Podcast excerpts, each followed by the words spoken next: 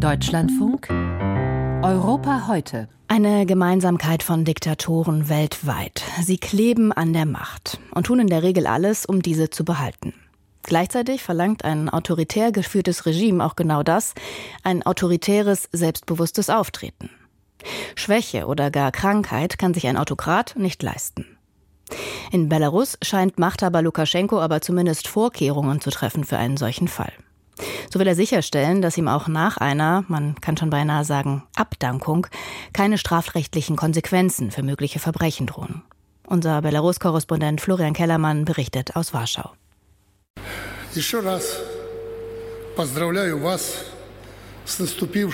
Alexander Lukaschenko zeigt sich noch immer oft in der Öffentlichkeit so am vergangenen Freitag zur Feier des in Belarus und Russland sogenannten alten neuen Jahres, also zu Neujahr nach dem gregorianischen Kalender, den die orthodoxe Kirche in den Ländern noch immer benutzt. Lukaschenko sprach langsam mit kratziger Stimme. Beobachter stellen immer häufiger fest, dass er gesundheitlich stark angeschlagen wirkt so der belarussische Politologe Dmitri Bolkunetz im russischen Exilfernsehsender Живой Gvozd. Vergleichen Sie einfach ein Foto von Lukaschenko heute und vor drei Jahren. Auch ohne medizinische Ausbildung ist zu sehen, dass es ihm gesundheitlich schlecht geht. Ein Anführer muss in dem politischen Modell, das er geschaffen hat, aber eine Macho-Figur sein. Er muss Stärke ausstrahlen. Es ist nicht ausgeschlossen, dass er eine Übergabe des Präsidentenamts anstrebt gibt, um das Regime stabil zu halten. Kommentatoren sehen darin den Hauptgrund dafür, dass Lukaschenko zum Jahreswechsel im Eiltempo ein brisantes Gesetz durchs Parlament brachte und unterschrieb. Es soll ihn ganz offensichtlich persönlich absichern, falls er das Präsidentenamt aufgeben muss. Das Gesetz sieht vor, dass er, wie auch seine engsten Familienmitglieder, lebenslang Immunität genießen, also nicht für mögliche Verbrechen zur Verantwortung gezogen werden können. Zudem soll er seine Bezüge als Präsident lebenslang behalten, ebenso wie das Recht auf vom Staat zur Verfügung gestellte Immobilien. Schon eine Verfassungsänderung vor zwei Jahren deutete darauf hin, dass Lukaschenko das Präsidentenamt weitergeben könnte. Ein neues Verfassungsorgan entstand, die sogenannte Allbelarussische Volksversammlung. Sie könnte für Lukaschenko zentrale Bedeutung bekommen, so Pavel Latuschko, er ist enger Mitarbeiter von Svetlana Tichanowskaja, die bei der Präsidentschaftswahl 2020 gegen Lukaschenko angetreten war.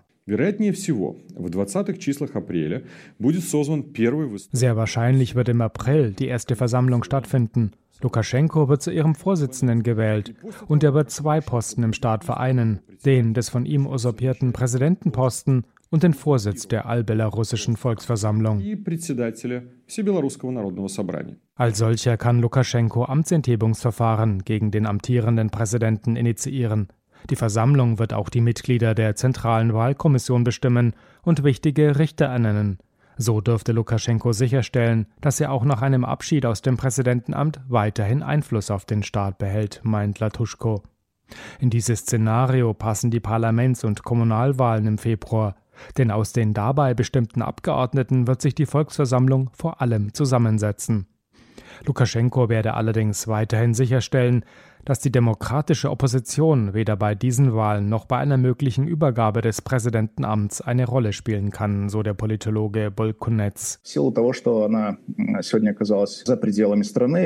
Ihre wichtigsten Vertreter befinden sich entweder im Ausland oder sie sitzen in Belarus im Gefängnis. Und die Repressionen gehen laufend weiter. Tagtäglich gibt es Hausdurchsuchungen und Festnahmen. Die Lage der Opposition wird eher immer noch schwieriger. Exilmedien zählen derzeit 1412 politische Gefangene in Belarus. Trotzdem gibt es bisher kein klares Szenario, an wen Lukaschenko die Macht im Staat übergeben könnte. Beobachter nennen die Parlamentsvorsitzende Natalia Katschanova, die zuletzt auffällig oft im staatlichen Fernsehen zu Wort kam. Für sie sprechen auch ihre guten Beziehungen zu Russland. Präsident Wladimir Putin zeichnete sie 2022 mit einem Freundschaftsorden aus. Der Kreml strebt weiter einen Föderalstaat mit Belarus an, durch den Moskau de facto das Sagen im kleineren Nachbarland hätte. Die beiden Länder würden bald weitere Maßnahmen für eine Annäherung beschließen, erklärte das russische Ministerium für Wirtschaftsentwicklung vor kurzem. Dabei soll es unter anderem um die Vereinigung der Energiesysteme gehen. Doch auch wenn Lukaschenko abtrete und sich Immunität zusichere, seine Schuld bleibe, auch im juristischen Sinn, meint der Oppositionelle Pavel Latuschko. Die Immunität, die an ein Amt gebunden ist, erstreckt sich nicht auf die schwersten Verbrechen nach internationalem Recht.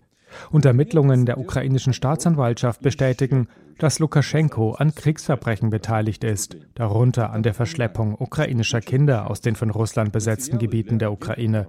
Entsprechende Dokumente wurden Ende des vergangenen Jahres bei der Versammlung der Vertragsstaaten des Internationalen Strafgerichtshofs vorgelegt.